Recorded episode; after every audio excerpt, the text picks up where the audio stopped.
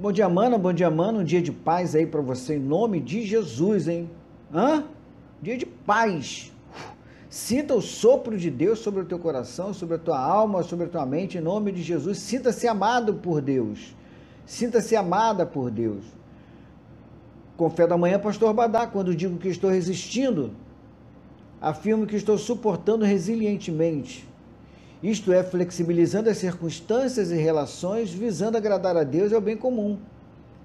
Temos que conscientizar-nos da importância da verticalidade na horizontalidade, do cairós de Deus no Cronos, o divino no humano.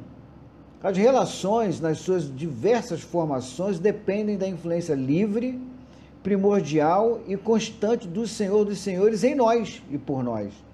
Enquanto Deus não for declaradamente dono da nossa vida, sua ação ficará limitada em mim e em você.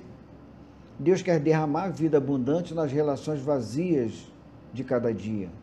Deus quer aquecer os corações mornos das relações de cada dia. Deus quer levar novo, o novo dele aos velhos hábitos.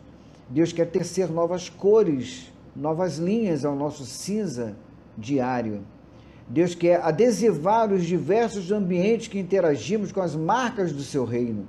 Ei, ou, facilita aí. Vai, um pouquinho, age, reaja em nome de Jesus. Ele não poderá fazer o que precisa ser feito sem a sua aprovação, sem o teu sinal verde. Muitos de nós estamos em sinais vermelhos e amarelos. Deus não pode agir nessa condição. Deus quer, mas não pode, porque Ele não é arrombador de portas. Ele é o Senhor, o suave Senhor, o Deus Todo-Poderoso que bate a porta. Se abrir, Ele entra. Deixa Deus mover para longe da tua caminhada as pedras do teu caminho. Oração nossa de cada dia, paizão. Só o Senhor me conhece por completo e sabe quanto preciso de ti. Vem Vem, Senhor, me cobre com a tua graça. Entrega, ele sabe. Confia, ele pode, descansa, ele faz. Novos tempos, novos jeitos. Valeu.